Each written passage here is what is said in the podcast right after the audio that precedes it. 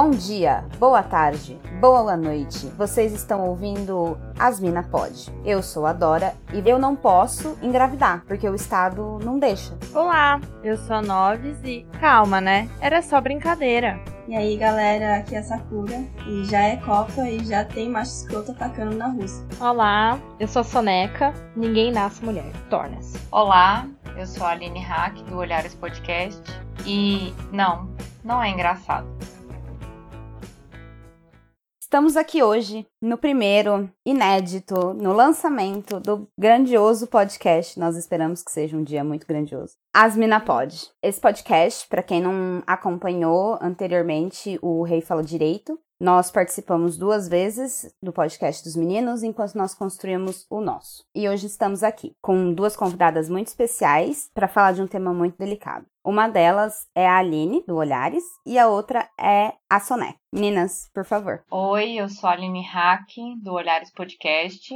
Eu sou advogada, ativista, feminista, sou especialista em direito de gênero e também faço parte da Associação das Advogadas pela Igualdade de Gênero, Raça e Etnia. E atualmente tenho me dedicado à produção do Olhares Podcast, um podcast que visa trazer a visão do mundo sobre as mulheres e atribuir novos olhares. Olá, eu sou a Soneca, sou assistente social, especialista em hospital geral com ênfase na ginecologia e na reprodução humana pela USP. Atualmente sou aluna da pós-graduação em cuidados paliativos pela mesma universidade e militante e pesquisadora da temática de sexualidade, gênero e feminismo. Nós estamos aqui hoje nesse podcast para discutir sobre o caso que recentemente ficou muito comentado na mídia sobre uma laqueadura, uma decisão de judicial de 2017 em Mococa, na cidade de Mococa, no interior de São Paulo, para que houvesse uma laqueadura tubária em uma mulher, me, contra a vontade dela, inclusive, por decisão do podcast, uma decisão inclusive que demorou a ser discutida, para não expor mais do que o necessário, do que já está sendo exposto, por não podermos conversar com a vítima dessa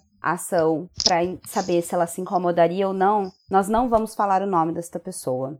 Todos vocês, se não souberem e quiserem saber, vocês podem procurar no Google, porque está lá. A laqueadura, é, para quem não sabe, é um procedimento médico que ele é irreversível. Ele é de esterilização. Ela tava, essa mulher ela tava ela tinha acabado de dar à luz ao seu oitavo filho no, em fevereiro. Ela se encontrava presa na penitenciária feminina de Mogi Guaçu e fizeram a cirurgia contra a vontade dela. A decisão recorreram da decisão no Tribunal de Justiça de São Paulo, mas a anulação da sentença ela só foi emitida em maio de 2018.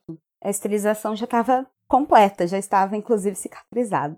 Sakura, você pode explicar um pouquinho do juridiquês pra gente sobre essa decisão? Então, gente, é que tem tanta coisa errada que assim, é difícil falar. Mas eu vou destacar alguns pontos. Primeiramente, que a inicial é feita pelo Ministério Público, consumação civil pública, e, nas palavras dele, destinada à tutela individual de direito fundamental disponível. Só que na inicial inteira, é, ele salienta que a, a mulher é hipossuficiente, é dependente, então ela não tem condições de criar o filho. Ele reitera várias vezes que ela fica nesses termos, perambulando, é, drogada, alcoolizada, e na época ela tinha sete filhos e que ela não conseguia cuidar deles. Ou seja, tipo, ele falava que ela não tinha nenhum meio de cuidar dos filhos, como se fosse obrigação só dela. Ele não falou do pai, da criança, em nenhum momento. Então era tudo a culpa dela mesmo, da qualidade de vida das crianças.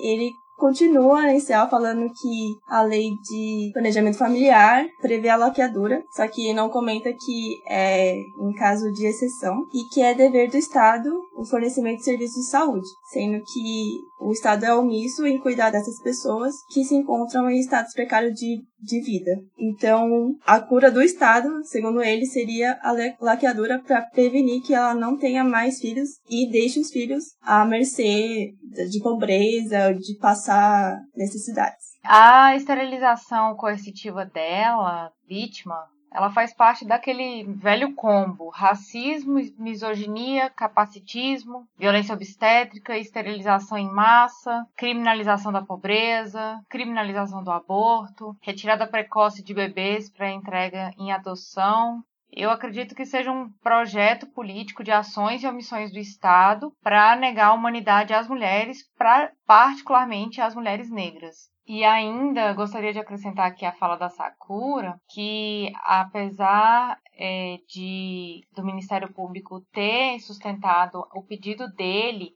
na lei de planejamento familiar, que é a lei 9263 de 96, a lei ela prevê as hipóteses de esterilização voluntária, ou seja, a pessoa quer ir lá e fazer a esterilização, ela não quer ter mais filhos. E a, o rol das possibilidades de esterilização das pessoas, ele é muito taxativo, ou seja, ele tem possibilidades específicas. E também tem o, o a possibilidade de esterilização é, pelo. É, é, existe uma restrição lá. Né? Eu, eu... Dos requisitos? É, os requisitos, os requisitos de esterilização, eles são muito, eles são muito sucintos e diretos. E a lei é muito clara que essa esterilização ela tem que ser desejada, ela nunca pode ser imposta. Não tem nenhuma questão na lei que fale que existe a possibilidade de imposição de esterilização. Inclusive, é, impor isso a uma pessoa, é, você está tirando o direito dela de ter liberdade de dispor sobre os seus direitos sexuais e até mesmo viola a integridade física dela, porque você está obrigando a ela a submeter a uma cirurgia sem autorização. De risco. E risco. É, você está objetificando a pessoa, né? E você, você tá colocando ela numa situação em que a vontade dela simplesmente não existe. Ela não tem na verdade ela não tem vontade, né? E assim, mesmo dentro da, por exemplo, eu mulher tendo vontade de fazer uma uma laqueadura, dentro da lei ainda tem, assim, estou perguntando para vocês que sabem mais que eu. Dentro da lei ainda tem algumas restrições, né? Tem. Sim. Por exemplo, tem aquela coisa do, do da mulher ser casada e o marido tem que consentir. Isso, tem é, que, tem que ter no mínimo que, 25 anos, né? E mais de 25, ter tido duas gestações anteriores e a anuência do companheiro Não, se for... é, ou ela tem mais de 25, ou ela já teve duas gestações com menos de 25. Ah, isso, perdão. Isso. E se for casada, tem que ter autorização do marido. Isso que é. Nossa, que isso me deixa tão Ou seja. Mas na vasectomia também Sim. tem que ter autorização da Isso. esposa. Ok, mas de qualquer forma, a gente tá vendo que mesmo querendo por vontade própria você fazer esse tipo de procedimento, não é uma coisa tão simples. Isso aqui você tem que. Né? Nossa, gente. Você tem que manifestar expressamente a sua vontade. O que não aconteceu no caso. Porque o juiz se baseou num laudo psicológico falando que ah, ela tinha a intenção, só não levou pra frente por outras dificuldades, sendo que em nenhum momento teve uma manifestação dela falando que realmente ela quer esse procedimento. Até porque não tinha nenhum defensor é, é, para auxiliar na decisão, para fazer ela entender o que estava se passando.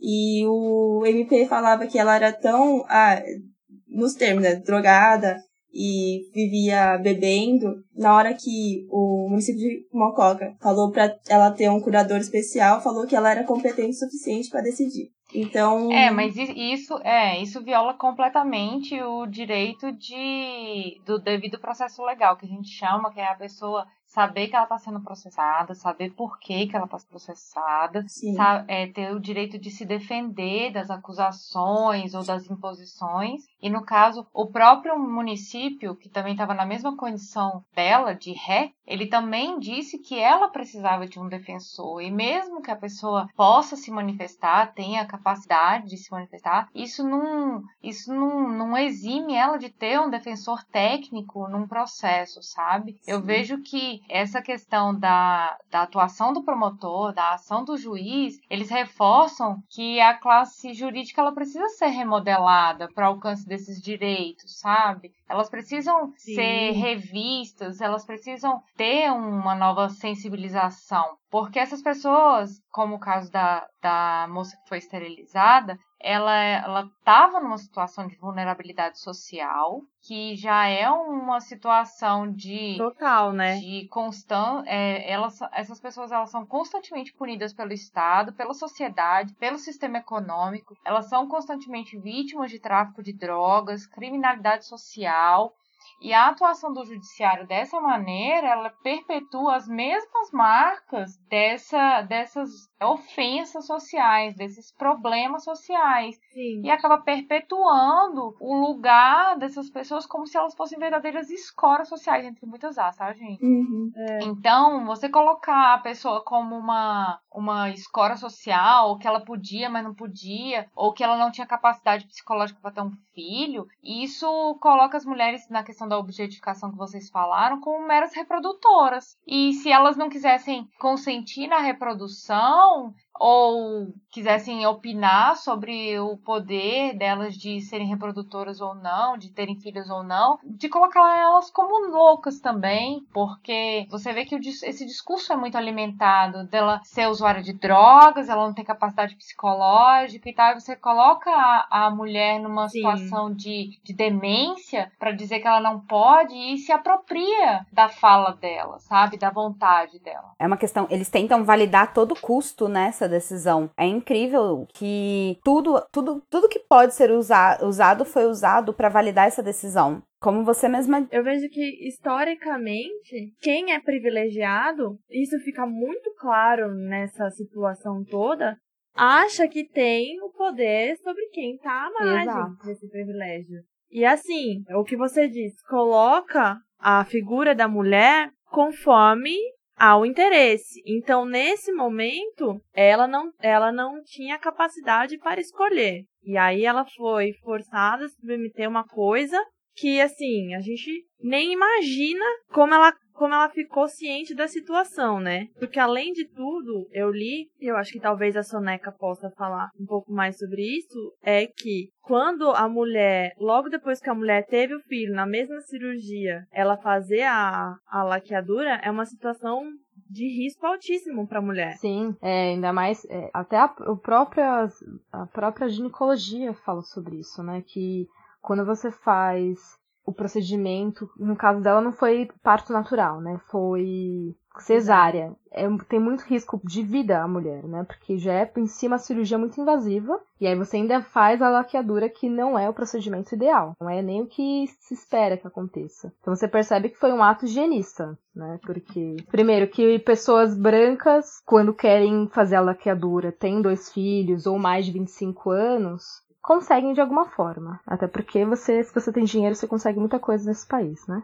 Agora, quem é, É, pobre, preto, periférico, como que as coisas se perpetuam, né? Um controle sobre o corpo dessa pessoa. Quem decide é um terceiro. É importante salientar que é até proibido pelo Código de Ética Médico que faça a laqueadura depois da cesárea, por causa do alto risco de morte. Mas, assim, o juiz não deu a mínima mesmo pra vida. E é proibido o controle de natalidade por natureza demográfica, né? E, e segundo, é, e mesmo a lei que o MP, é, que a lei 9.263, que a já mencionou, é, proíbe é, a laqueadura para controle demográfico. E além disso, no artigo 10, é, parágrafo 3 fala que mesmo o consentimento expresso, que não aconteceu no caso, pessoa que está em vício de drogas ou alcoolismo, é, não é válido. Então, ela não, podia ter, não podiam ter feito. E se fosse o caso de considerarem ela absolutamente incapaz, teria que fazer a interdição judicial para fazer o procedimento. Só que no, no processo também não foi. Ela não foi interditada, não foi. Nenhum curador foi designado a ela. Então seria errado de todos os jeitos. Sim, tem informações que ela pediu essa laqueadura, né? Em 2015. E porque só agora isso foi feito sem reavaliar, depois de três anos. Onde estão esses filhos? Aonde estão esses pais? Esses filhos estão com quem? Se estão tendo acompanhamento psicológico, com o serviço social? Foi tudo muito jogado. Precisava de outros atendimentos, de um acompanhamento profissional com qualidade que não foi realizado. Isso. O que eu li foi que tem cinco filhos que estão com o pai Eu não sei até onde vai essa informação. E os outros três foram é, tutela do Estado, alguma coisa assim. Não estavam com ela. Eu não sei se é uma dúvida cabível, se alguém consegue me responder, ou se é muito óbvio, mas isso abre um precedente? Tipo assim, é, seria possível, a partir de agora, o Estado começar a fazer isso com mais frequência? Olha, eu vou te dar uma opinião minha. Uhum. Eu vi que essa decisão ela não foi sustentada. Eu não sei se gera um precedente nesse sentido por conta disso. Mas eu acredito que gera um precedente para a gente começar a ficar alerta a respeito do sistema jurídico do nosso país. Porque no mesmo mês, eu até compartilhei com a Sakura hoje a respeito disso.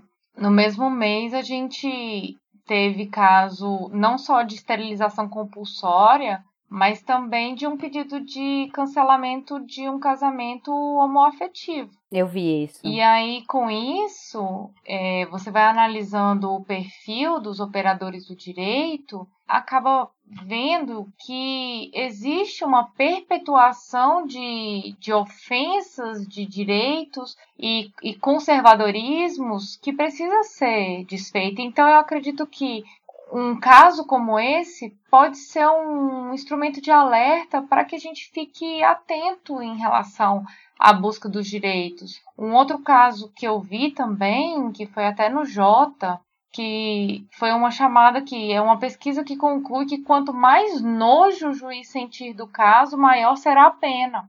Então, o que, que faz a gente pensar sobre isso? Que precedentes de pessoas negras, pobres, marginalizadas, vítimas do tráfico de drogas, vítimas da exclusão social, são também vítimas dessa desse nojo, dessa falta de humanidade das pessoas que precisavam ter mais sensibilidade a respeito desses casos. Eu sempre gosto de falar que existe um processo de conscientização e de sensibilização. A conscientização e a sensibilização não são coisas é, iguais, muito embora as pessoas falem que se refiram a elas como sinônimos. Elas são processos verticalizados. Então, a conscientização normalmente vem de quem tem consciência, e essa pessoa dotada de consciência, dotada de um poder de pensar, é, desce seu conhecimento para aquele que não tem. E em contrapartida, a pessoa que vive o problema, ela sobe o problema de uma forma sensível, ela sensibiliza quem está no espaço de poder que não tem, que não alcança é, esse lugar de fala, por exemplo. Então, quando a conscientização e a sensibilização se tocam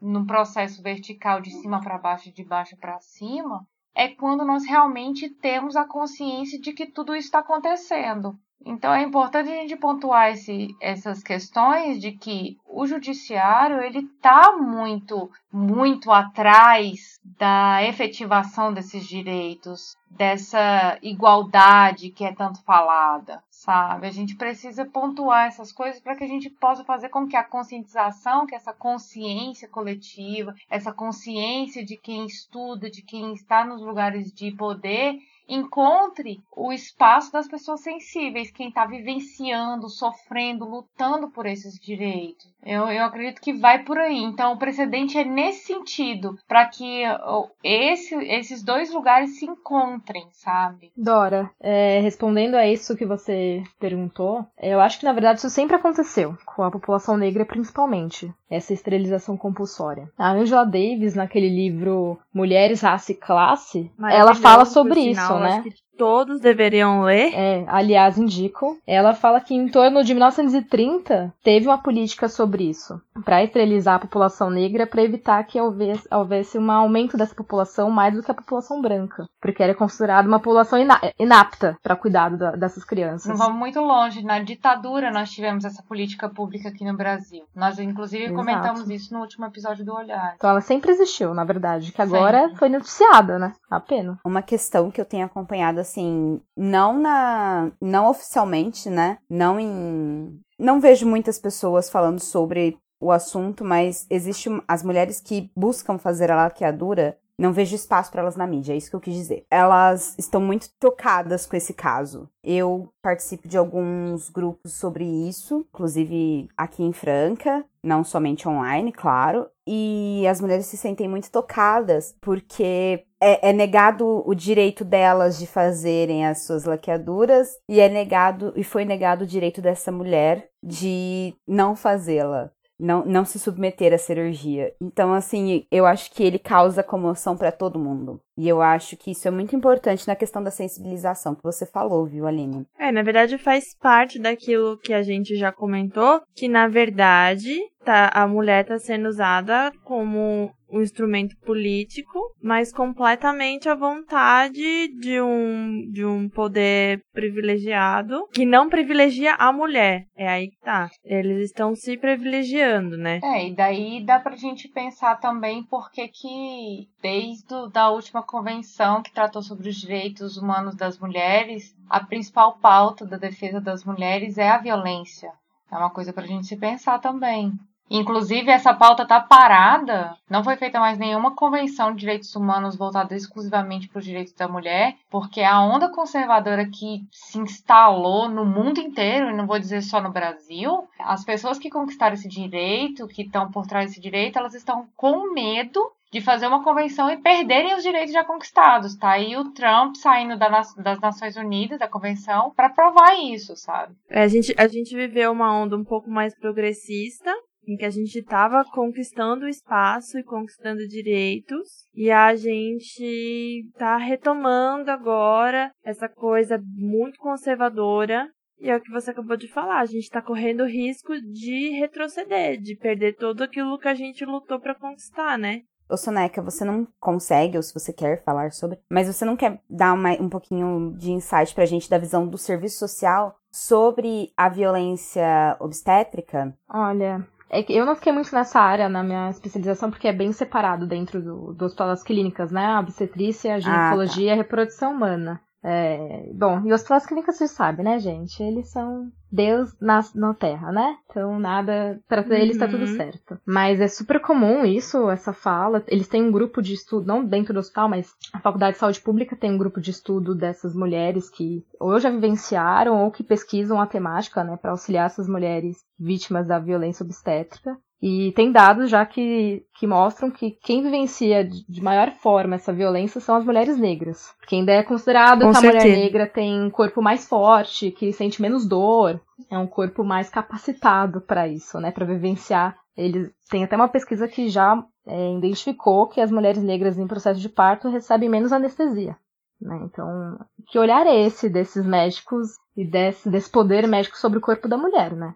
Ainda é voltado um olhar uhum. racista, principalmente. Completamente racista. É isso que a gente tem que entender, né? Então é muito complexo. Tudo isso né? vai sendo implementado de uma forma sutil para aqueles que não têm um olhar atento, que nem a gente é privilegiado, a gente está aqui falando sobre isso porque a gente consegue enxergar isso. Mas a gente sabe que a grande maioria não consegue, e né? E daí a Sim. necessidade de se falar do, do feminismo interseccional, que é o feminismo que alcança as mulheres em todos os seus espaços e marcos de opressão. Sim, é, tipo, pensar que é uma mulher branca, burguesa, não é a mesma vivência com a mulher preta e periférica, né? A gente também tem que sair um pouco dos nossos privilégios e olhar além disso, né? Porque não é a mesma vivência. Eu, e assim, eu fiquei muito, como sempre, eu fiquei muito abismada com os comentários que eu lia, né, das matérias. E eu sempre paro para pensar, tipo assim, o estado foi super autoritário, mas eu fui dar uma procurada assim no município de, de Mococo, o que eles oferecem em termos de é, saúde da mulher. Eu achei muito pouco, ou quase nada. E assim, eu não sei se, como eu não vivo na, na cidade, eu também não conversei com ninguém da cidade, pode ser que seja puramente uma propaganda da prefeitura, né? Então, assim, não oferece nenhum tipo de auxílio para essa pessoa em situação de rua, enfim. É o jeito do Estado culpar a vítima e se eximir das obrigações dele, porque não, não deu condições dessa pessoa ter é, construir uma vida que ela possa se sustentar ou também que eduque essa pessoa contra é, com métodos é, contraceptivos que sejam melhor para ela, entendeu? Não, não deu. Eles quiseram era fazer a laqueadura mesmo, porque para eles é mais fácil e aí ela pararia de gerar filhos.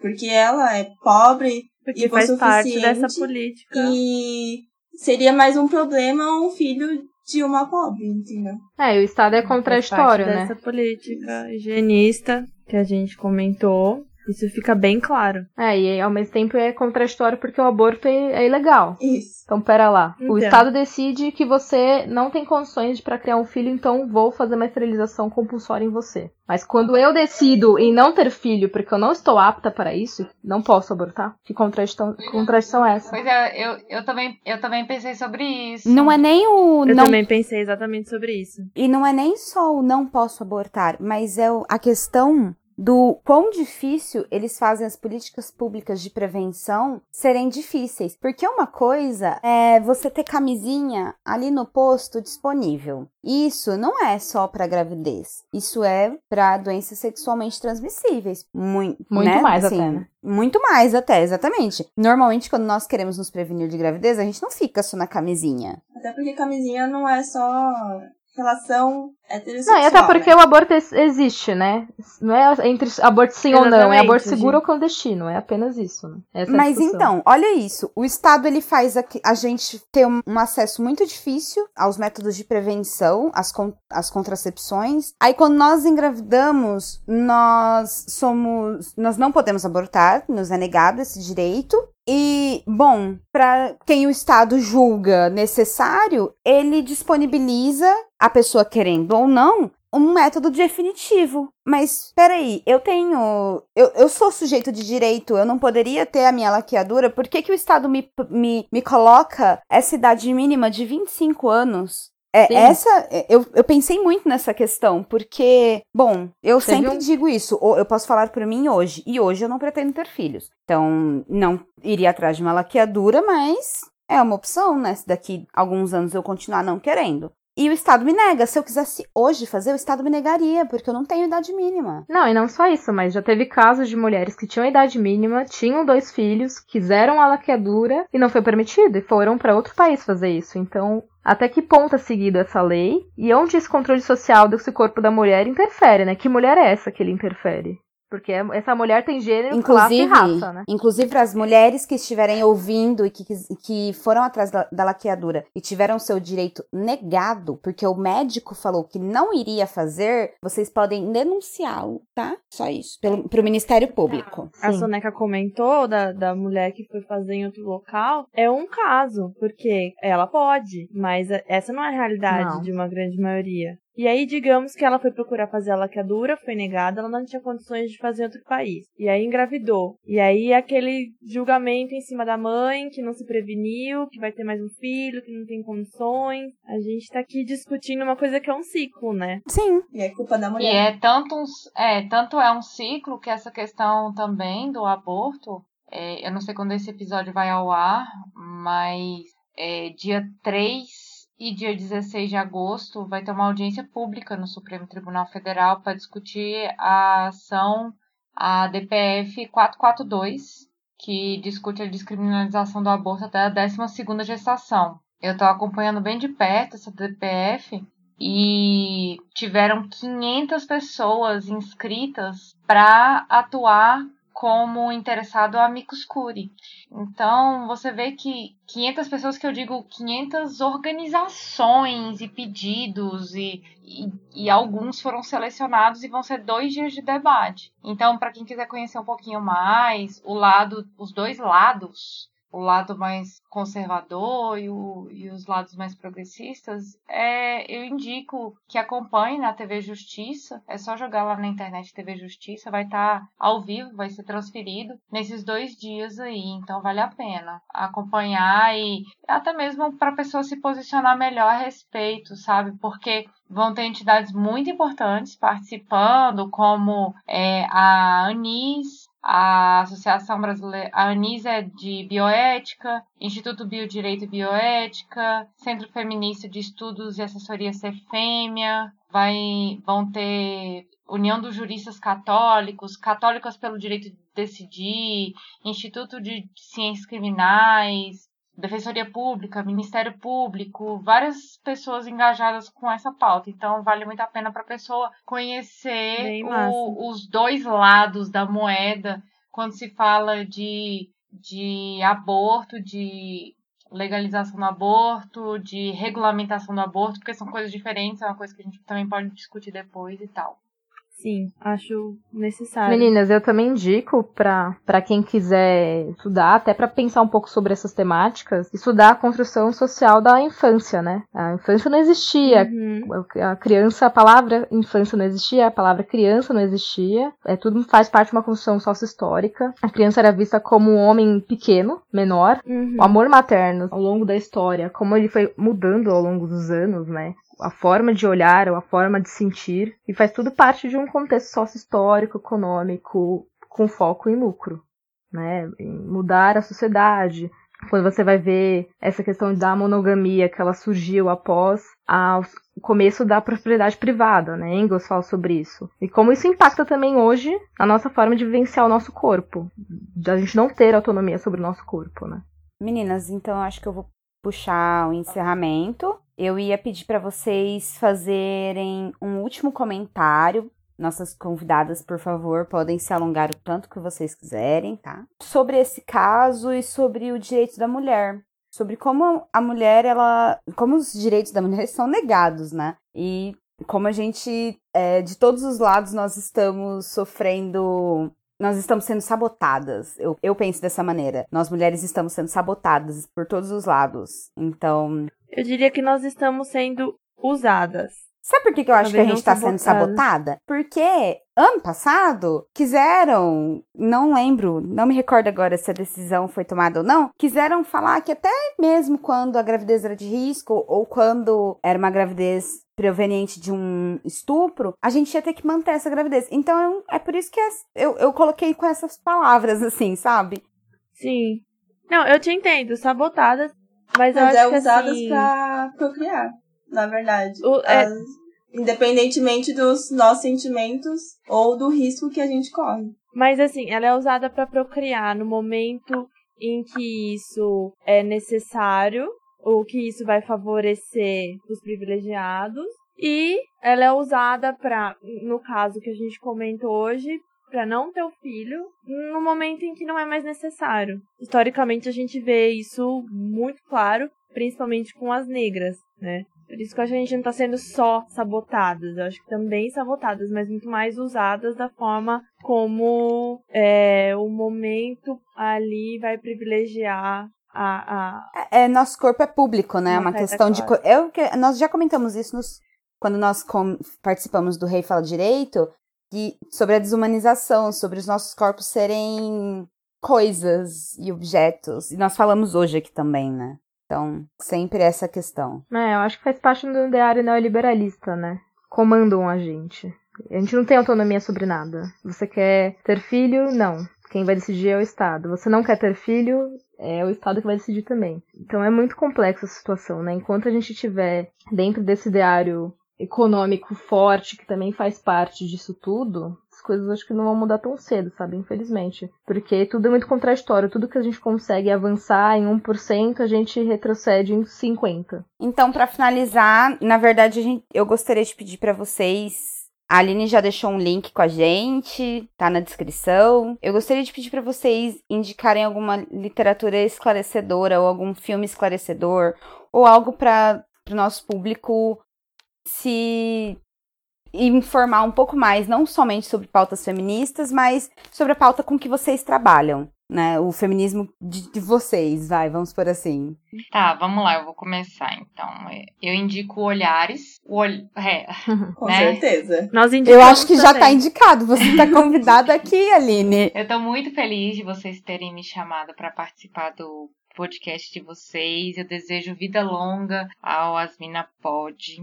Acho muito importante mulheres na podosfera. É, gostaria também de indicar a hashtag é, Mulheres Podcasters e a hashtag Ativismo na Web, que é uma hashtag que o Olhares. Um é, é para visibilizar o conteúdo das mulheres podcasters, das, inclusive de vocês, e o outro é para visibilizar ações de ativismo dentro da internet, para provar que é possível conciliar o ativismo fora do mundo virtual com o mundo virtual para a gente tentar alcançar direitos. E indico especialmente o episódio, já que nós estamos falando sobre esterilização, sobre direitos das mulheres, eu indico o podcast, é, o episódio do podcast Olhares sobre a ditadura. Já adianto que tem que ter muito estômago para ouvir. Talvez seja necessário vocês particionarem o episódio, ouvirem duas ou três etapas, porque é um episódio bem pesado mas vale muito a pena para para conhecer os direitos das mulheres, para saber um pouquinho sobre essa questão da esterilização também das mulheres. E eu também vou indicar um livro que eu estou lendo, que é um livro muito bacana, é um livro antigo que uns amigos me indicaram e eu não conhecia, que é Teoria Feminista e as Filosofias, da Andrea Nin. Ele começa de um jeito muito bacana, que ele conta a história da, da deusa Aracnos, acho que é isso o nome, que, que ela tem que tecer as coisas dela, como se fosse uma aranha, ela foi transformada numa aranha. E é uma, é uma história muito bacana porque eu vejo mais ou menos como essa história que nós mulheres temos. A gente está sempre tecendo nossos direitos, nós estamos sempre juntando nossos direitos, colando nossos direitos, e aí vem uma chuva forte derruba tudo, e a gente vai lá e começa tudo de novo. Então, eu recomendo muito esse livro, recomendo Olhares e Vida Longa aí, As Mina Pode. Obrigada. Obrigada. Bom, eu indico muitas coisas, por sinal. Angela Davis, como já disse, né? Acho que todos os livros dela, mas principalmente Mulheres, Raça e Classe, para a gente pensar um pouco sobre as opressões é, de forma intersexual mesmo, como a gente já disse. Acho que é importante a gente pensar fora da nossa caixinha privilegiada, né? É, pela minha experiência, eu gosto muito de estudar a história das, de como as coisas se formaram, né? Eu gosto muito do Philippe Herrier. Tem um livro dele que é a História Social da Criança e da Família, que acho que é importante para a gente poder pensar como que as coisas se dão hoje a partir do momento que tem uma historicidade da família mesmo, né? Da criança, do amor materno. A Badinter também tem um livro sobre um amor conquistado, o mito do amor materno, que é ótimo para a gente pensar até hoje, como essa situação que a gente chega de controle social sobre o corpo da mulher, como isso também está embasado nisso, né? Nessa formação sócio-histórica da família, do amor e dessas relações sociais. Indico também alguns livros da Mirla Cisne, que é assistente social. Gosto muito da escrita dela, é uma feminismo marxista também, que ele, ela coloca bastante essa questão como a desigualdade social faz parte total de como a gente chega no, na desigualdade entre os sexos também, principalmente, né? E é isso. Acho que por, por isso é, é, é só mesmo. Deixo pras meninas as indicações depois. Ah, deixa sim. Que a gente coloca no, no post. Olha, eu, eu não sou convidada, mas eu queria fazer uma indicação. Ah, Sakura, pelo amor de não, Deus. Não, mas é que o Renan vai ficar orgulhoso de mim. É que nesse episódio. vai. Nesse episódio, é, eu lembrei muito porque, é, para quem não conhece, tem uma série chamada The Handmaid's Tale. E seria uma visão, é assim, um, um pouco exagerada do, do, que a, do que a mulher passa. Então, como eu ela. não acho é... nem um pouco exagerada. Eu também, então, eu também não acho. Mas assim, as pessoas acham que é exagerada, mas eu acho que acontece realmente, só que a gente não vê na nossa bolha. Mas é, eu queria deixar essa recomendação da série e do episódio que o Rei Fala Direito gravou sobre a série, com análises mais profundas sobre o enredo e também sobre a possível segunda temporada da série, que vai estrear em breve. Então é isso, meu merchan pro Rei Fala Direito. Pode encerrar, não. Bom, o Asmina Pod vai ficando por aqui. Nós agradecemos muito a participação de vocês, meninas. É, como nós temos duas convidadas, vocês podem cada uma escolher uma música pra gente finalizar o nosso episódio. Ah, eu queria indicar a música da Elza Soares. Deus é mulher. Ai, Ai, eu, eu, tô muito. Música. Nossa, eu tô super. Eu, eu tô muito feliz. Porque na primeira vez que eu, gravei, que eu gravei com as meninas, eu pedi uma da Elza Soares também. Ah, eu vou ficar com a mesma música que você. Eu adorei a escolha. É, então pronto, tá escolhida. Então, nós temos nossa música. DJ Renan, por favor, solta o som. Deus é mulher, Deus há de ser, Deus há de entender, Deus há de